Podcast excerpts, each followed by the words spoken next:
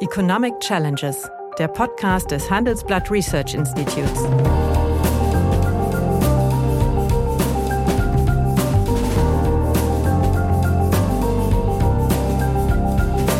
Bert Rürup, der Chefökonom des Handelsblatts, diskutiert mit Michael Hüter, dem Direktor des Instituts der deutschen Wirtschaft, wöchentlich aktuelle wirtschaftliche Herausforderungen für Deutschland wie für die Weltwirtschaft. Aber zunächst mal also deine Einschätzung, wird es wieder eine halbwegs gesicherte, auf einem niedrigen Niveau, aber sichere Versorgung mit Erdgas aus Russland geben? Dann klopft dann einer bei dir und sagt, Herr Rürup, ich gucke mir mal Ihr Gasventil an. Äh, dann bräuchten wir nicht mehr das Gespenst der Rezession an die Wand malen, dann würde es hinter uns herlaufen, nicht? Also wir verlieren Wohlstand, wenn man so will. Das ist ja in dem Land noch nicht so ganz angekommen, weil man überall glaubt, man könnte es kompensieren. Ja, hallo, guten Tag, meine Damen und Herren. Hallo, lieber Michael. Hallo, lieber Bert. Ja, wie könnte es anders sein? Also ich würde mich heute als erstes gerne mit dir über die gesamtwirtschaftliche Großwetterlage unterhalten, nämlich die trübt sich ja meines Erachtens doch recht deutlich ein. Von den vorauslaufenden äh, Konjunkturindikatoren IFO, ZDW und IDW eurem auch, zeigt ja sehr deutlich, äh, dass es doch ziemlich deutlich runtergeht. Das ist jedenfalls der Tenor äh, dieser drei wie gesagt, vorauslaufenden Konjunkturindikatoren.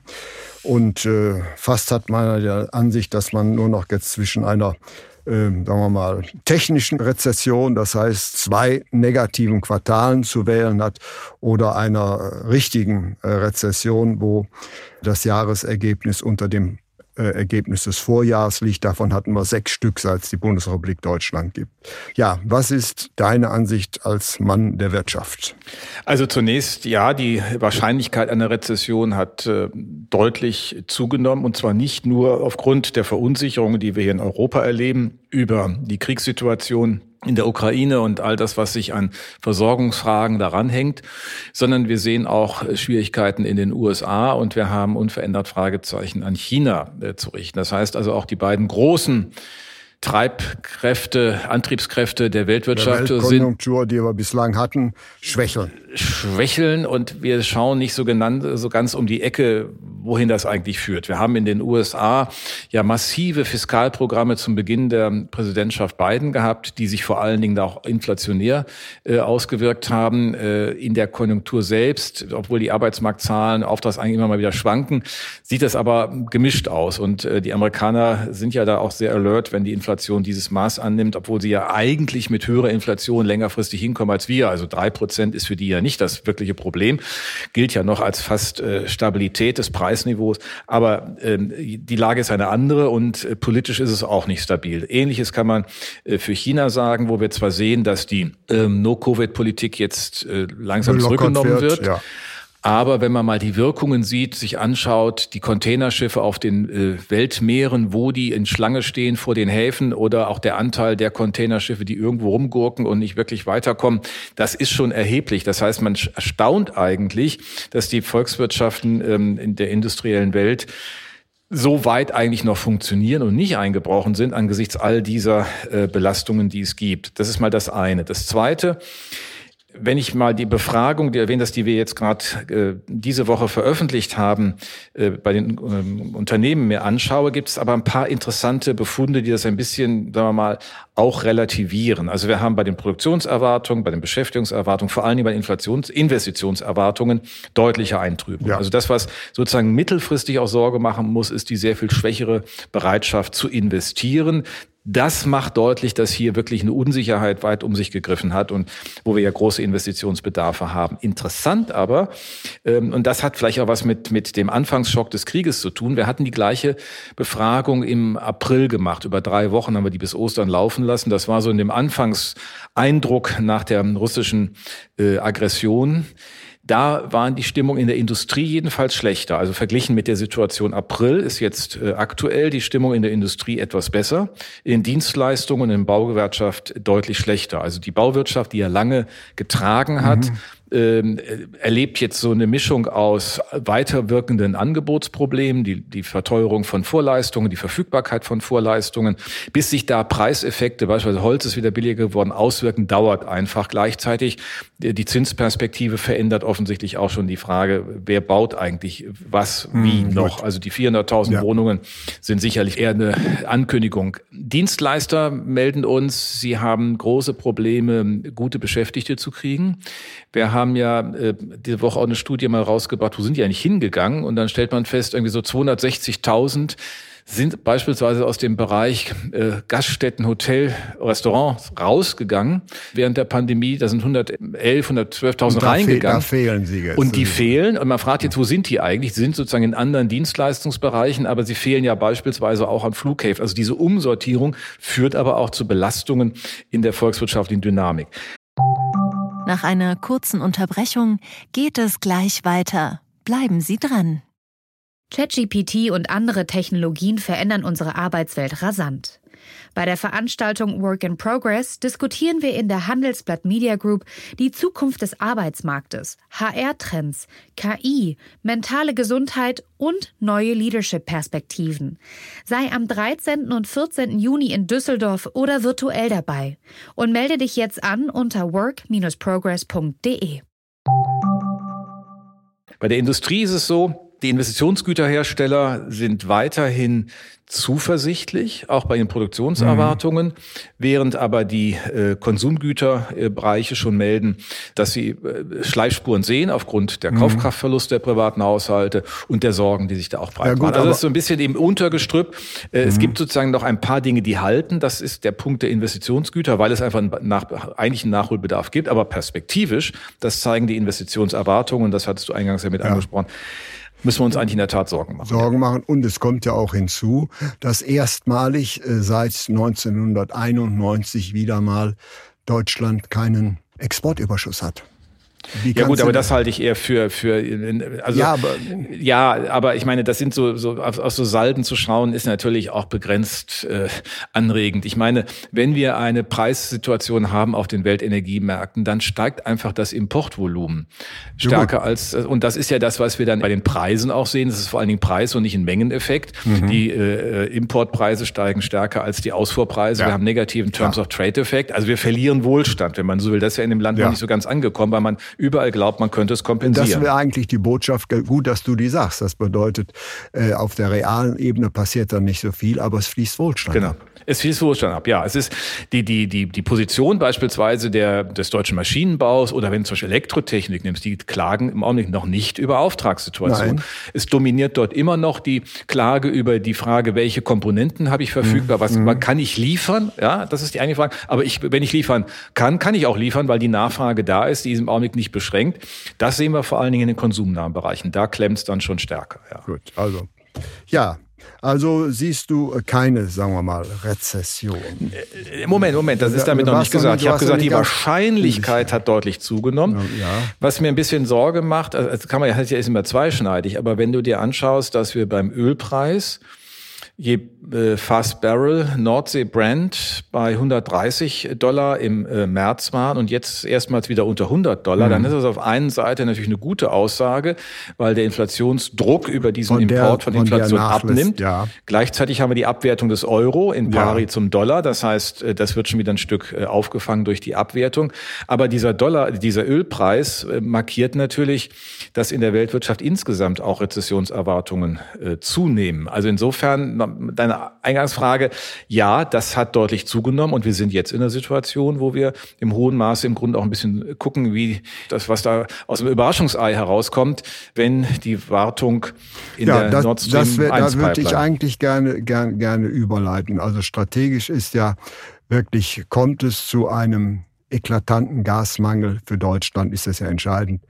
Ja oder nein? Was wir gegenwärtig sehen, ist die jährliche äh, sagen wir mal, äh, Überarbeitung, Renovierung oder Inspektion von Nord Stream 1. Und äh, da war ja ein strategisches Element auch bei, das war eine Turbine, über die Technik brauchen wir nicht streiten, die ganz wichtig ist jedenfalls und die in Kanada gewartet werden musste. Und Kanada unterlag ja eigentlich einem Verbot, äh, die dann wieder auszuführen. So, das ist jetzt geregelt, die Turbine kommt zurück.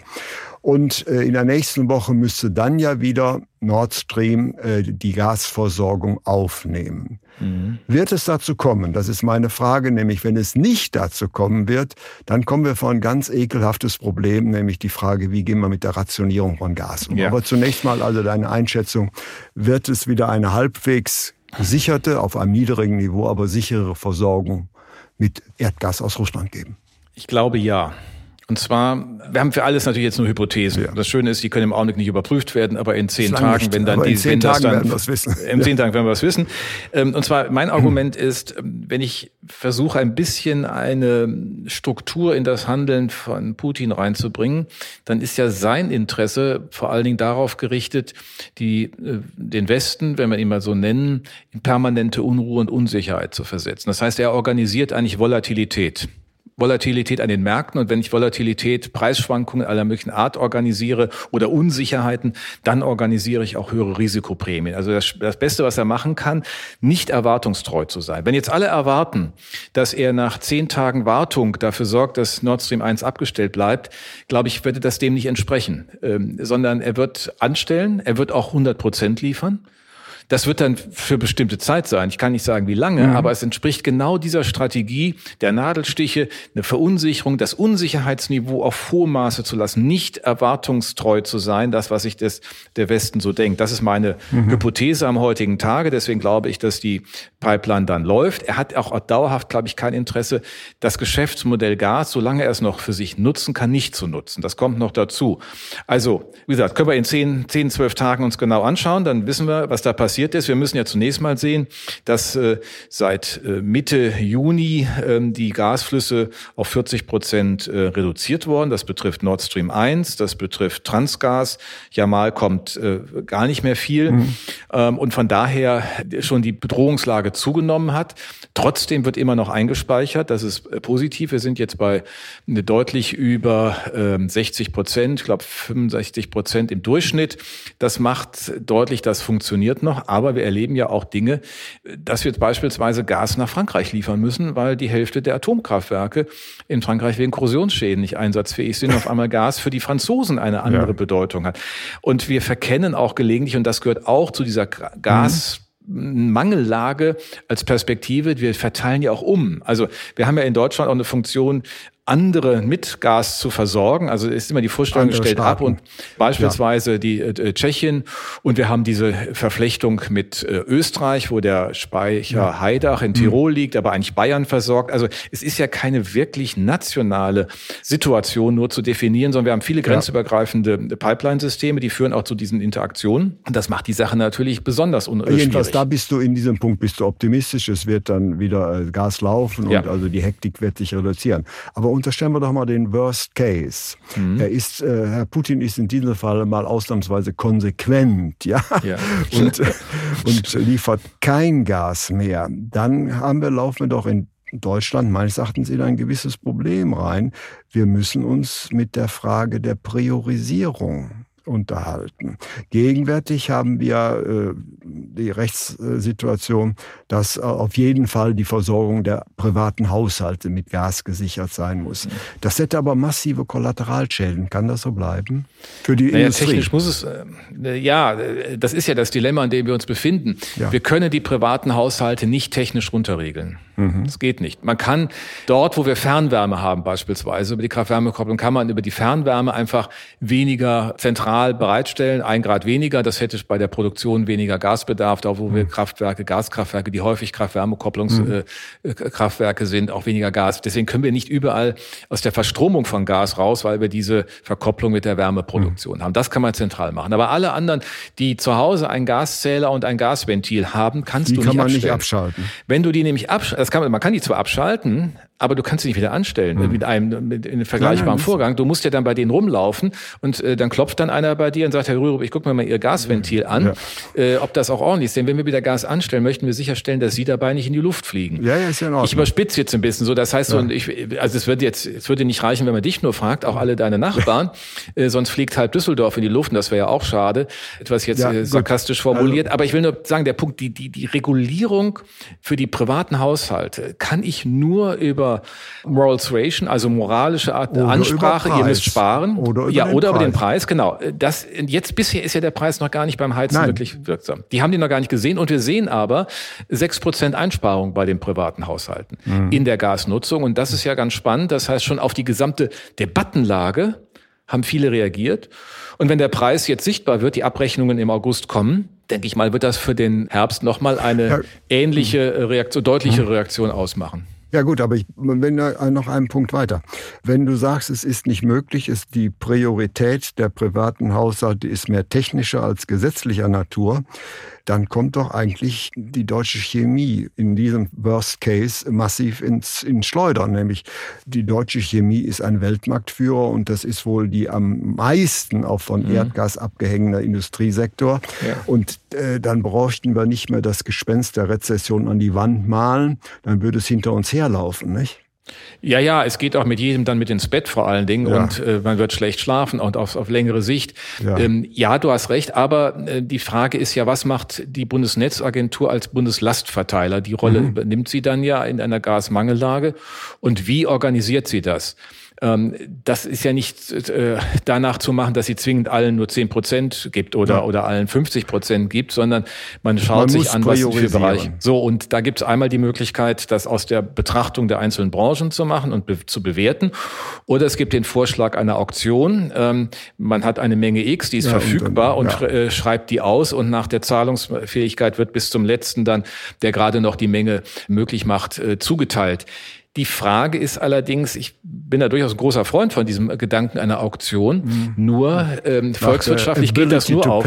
Ja, das ja, ist, äh, aber ist, ist ein Prinzip, so? aber nicht in allen Fällen das Beste. Exakt. Und die, denn die Frage ist doch, Bert, äh, stimmt die Zahlungs Willigkeit und Zahlungsfähigkeit der einzelnen Branche mit dem volkswirtschaftlichen Volumen und dem volkswirtschaftlichen Effekt überein. Es kann ja sein, dass du eine Branche ja. hast, nimm mal Glas, die ja auch an vielen, vielen Verwendungen notwendig sind, die aber von ihrer Kapitalsituation her so kapitalstark sind, dass sie eigentlich wenig Zahlungsfähigkeit kurzfristig haben. Es kann ja mhm. sein.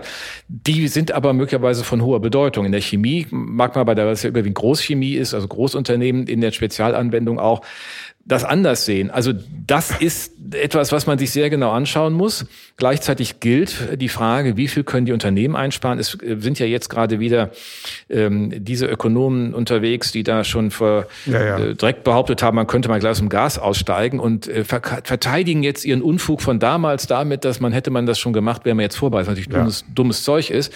Was viele Ökonomen nicht verstehen, äh, Bert, ist, dass technische Prozesse nicht mit Geld zu überrunden sind. Also ich will mal ein Beispiel nehmen. Eine Glasschmelzwanne. Ja, ist klar. Mit, ja, ja das, du, uns beiden ist das ja. klar, aber die Geister laufen doch durchs Land und werden auch noch gelegentlich zitiert und erzählen, hätte man das nur gemacht, wäre man vorher. Du kannst aber nicht innerhalb von drei Monaten eine Glasschmelzwanne, die auf Gasprozesswärme beruht, in eine andere Form der Prozesswärme überführen. Ja. Wenn du mit denen sprichst, sagen die, wir können uns das vorstellen innerhalb von zwölf, 16 Monaten. Monaten und wissen aber noch nicht genau, wie es geht, weil es technisch noch keiner gemacht hat. Und das ist eine unglaubliche Naivität, die im Rahmen einer einer Wiederholung schon zur Berniertheit und Frechheit wird, zu behaupten, da ist irgendwas verpennt worden. Die Industrie, meine These wäre, sie wird bis etwa Herbst 10, 12 Prozent und dann doch deutlich mehr einsparen können als die 8 Prozent, die mhm. prognostiziert wurden auf den Kenntnisstand äh, Anfang des äh, Frühjahr. Aber trotzdem, klar, es bleibt ein Verteilungsproblem und wir müssen schauen, wie viel LNG-Gas wir dann kriegen und wie sich vor allen Dingen mhm. die europäische Verteilungslage darstellt. Das wird öffentlich viel zu wenig diskutiert. Was müssen wir dann nach Österreich schicken? Ich weiß ja gar nicht, warum die Österreicher so wenig über ihre Gasversorgung nachdenken, haben sehr spät angefangen. Die Speicher sind weniger gefüllt als bei uns und äh, haben offensichtlich nicht so richtig gesehen, dass sie keine Küstenlinie haben, wo sie LNG-Terminals anpacken können. Ja, ja. Also, aber du glaubst nicht, dass, äh, sagen wir mal, sich die Frage der, der, der Priorisierung stellen wird. Wobei man allerdings der Regierung einen gewissen, sagen wir mal, Referenz erweisen muss. Sie lässt jetzt äh, die Kohlekraftwerke weiterlaufen Und ich wette, trotz der Ablehnung durch die Grünen, die Frage der Weiternutzung der AKWs ist auch noch nicht zu Ende. Ja, kann ja nicht zu Ende sein. Nur irgendwann ist sie dann zu Ende, weil man es nicht, nicht, nicht organisiert hat. Du ja. kannst ja nicht erst am Nikolaustag beschließen. Nein, aber zum 1. Januar des Folgejahres ähm, äh, wird dann das Atomkraftwerk weitergeführt. Das hat Sicherheitsvoraussetzungen. Die, die, gerade Habeck legte eine sehr große Flexibilität an Tag. Ich hätte nie gedacht, ja. dass man Kohlekraftwerke äh, ja. weiterlaufen lassen. Nämlich das sind ja wirklich die vor dem Hintergrund der CO2-Belastung größten Dreckschleudern. Das ist so. Ich meine, man kann natürlich argumentieren, im Rahmen des Zertifikathandels ist letztlich egal. Ne? Also es ja. wird nicht mehr CO2 rausgebracht. Nur, es ja. führt natürlich zur Kostenverlagerung bei anderen äh, äh, Industrien. Dann kann man sagen, okay, die haben einen höheren Preiseffekt. Der CO2-Zertifikatspreis wird ansteigen, weil der Wettbewerb darum zunimmt. Aber Kohleverstromung, ich meine, es kommt ja noch was anderes hinzu. Atomstrom, wie das so schön war bei, bei Loriot hieß. Das kennen, das kennen aber nur wir beide noch, die ja, jüngeren Zuhörer nicht bei Atomstrom. Ja. Ähm, der, der, ist ja, der ist ja der günstigste Strom, den du produzieren kannst. Die, die, die Kapitalkosten der AKWs sind auch schon längst refinanziert nach diesen vielen Jahrzehnten. Nach einer kurzen Unterbrechung geht es gleich weiter. Bleiben Sie dran. Ich bin Dr. Falk Stierkart und leite ein medizinisches Versorgungszentrum in Erlangen. Der Job als niedergelassener Arzt ist nicht unattraktiv, aber er scheitert oft schon an der Wurzel.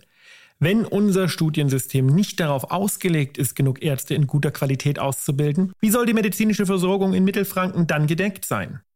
Die besondere Nähe der niedergelassenen Haus- und Fachärzte ist in Gefahr.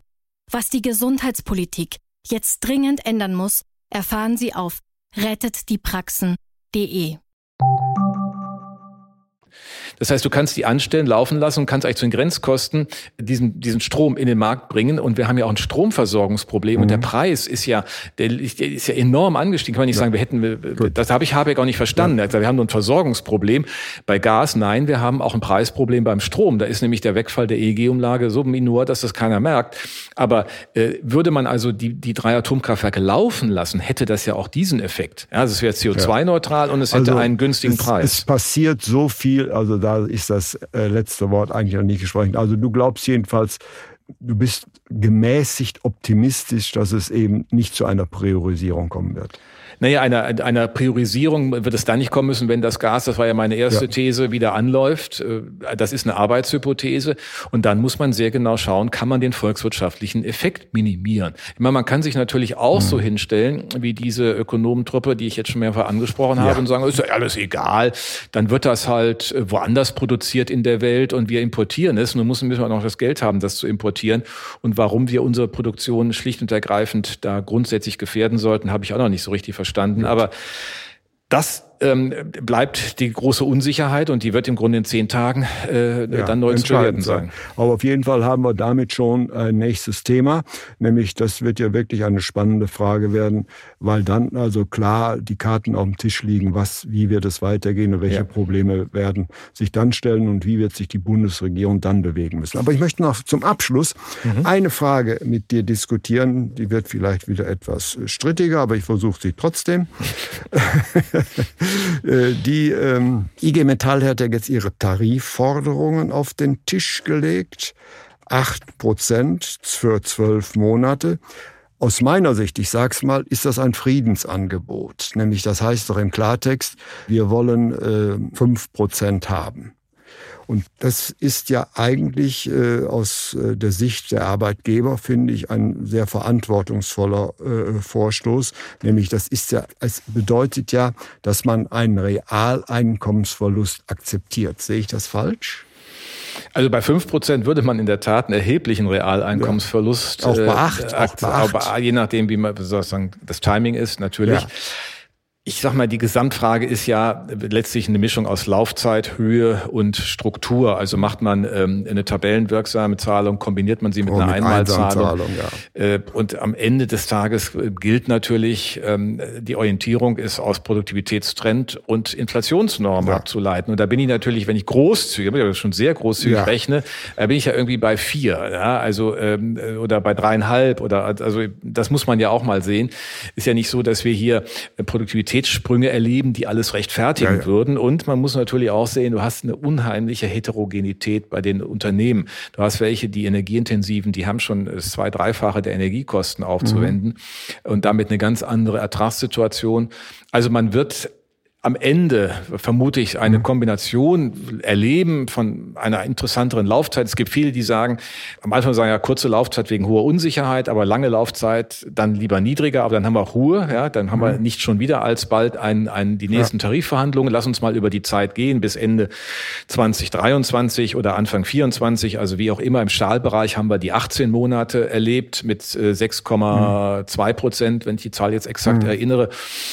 So, und dann zu fragen, wie kombiniert man das nochmal macht, gibt es eine Einmalzahlung? Das wird im Herbst ja deutlich werden, ob man die Steuern beitragsfrei stellt. Also brutto für netto von der ganzen Psychologie her, wenn jemand 1000 Euro oder 1500 Euro so hoch war, die Corona-Prämie Steuer- und Abgabenfrei hat, brutto für netto in einer Zeit, wo er gerade die Nachzahlung hm. für seine Heizkosten hat, ist natürlich viel bedeutsamer als ein Prozentpunkt mehr in der Tabelle.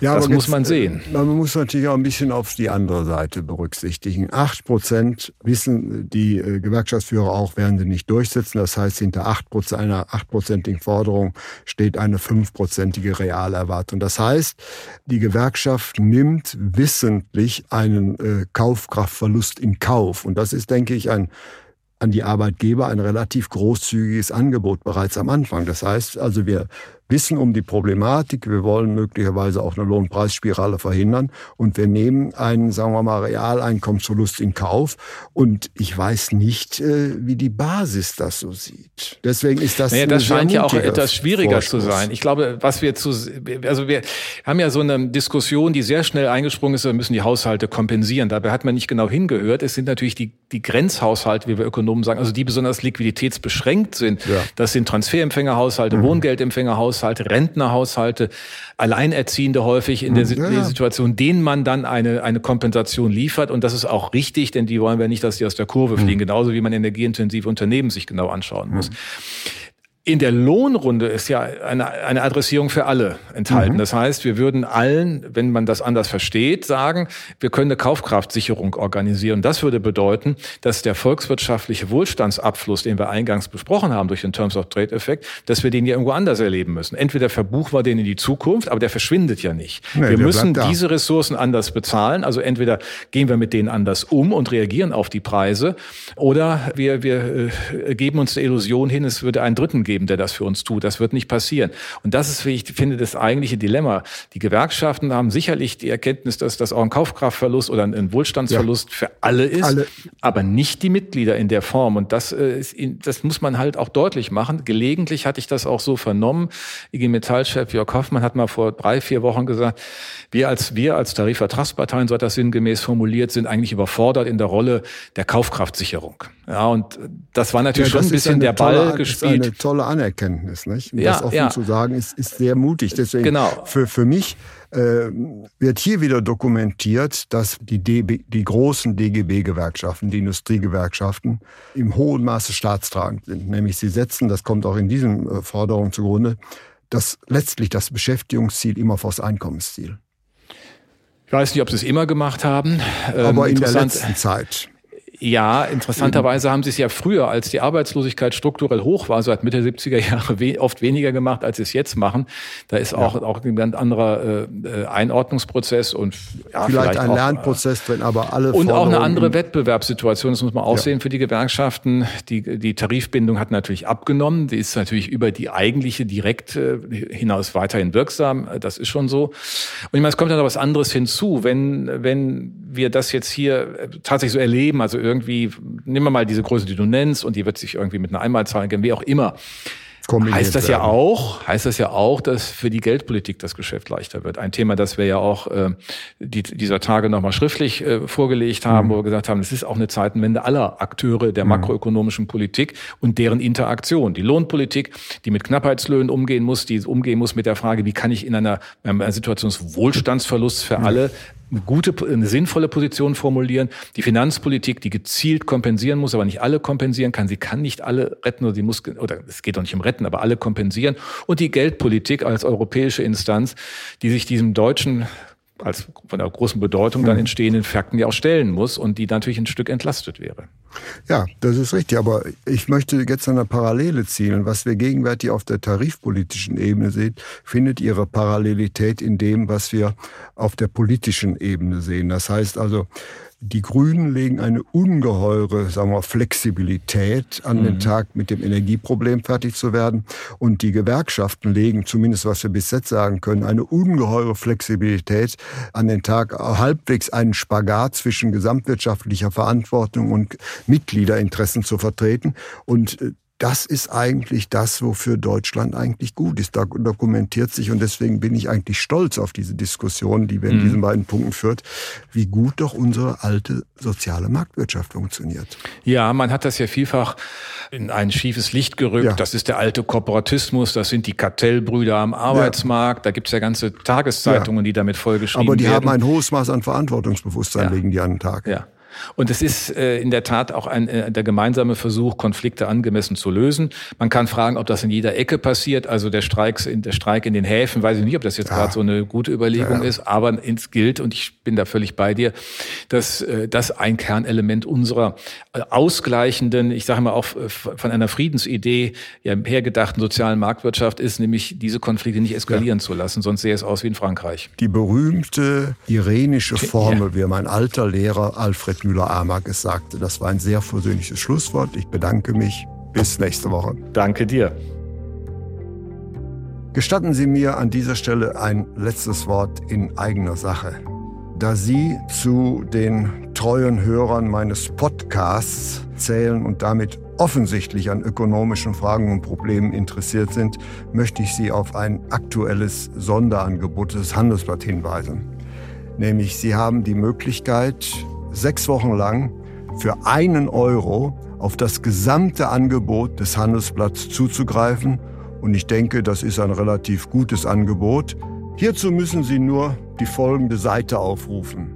handelsblatt.com slash sommer-special. Vielen Dank, versuchen Sie es mal. Liebe Hörerinnen und Hörer, wenn Sie Lob, Kritik oder Themenwünsche haben, dann schreiben Sie uns doch gerne oder schicken Sie uns eine Sprachnachricht an chefökonom@handelsblatt-research.com. Die Adresse finden Sie auch in der Folgenbeschreibung.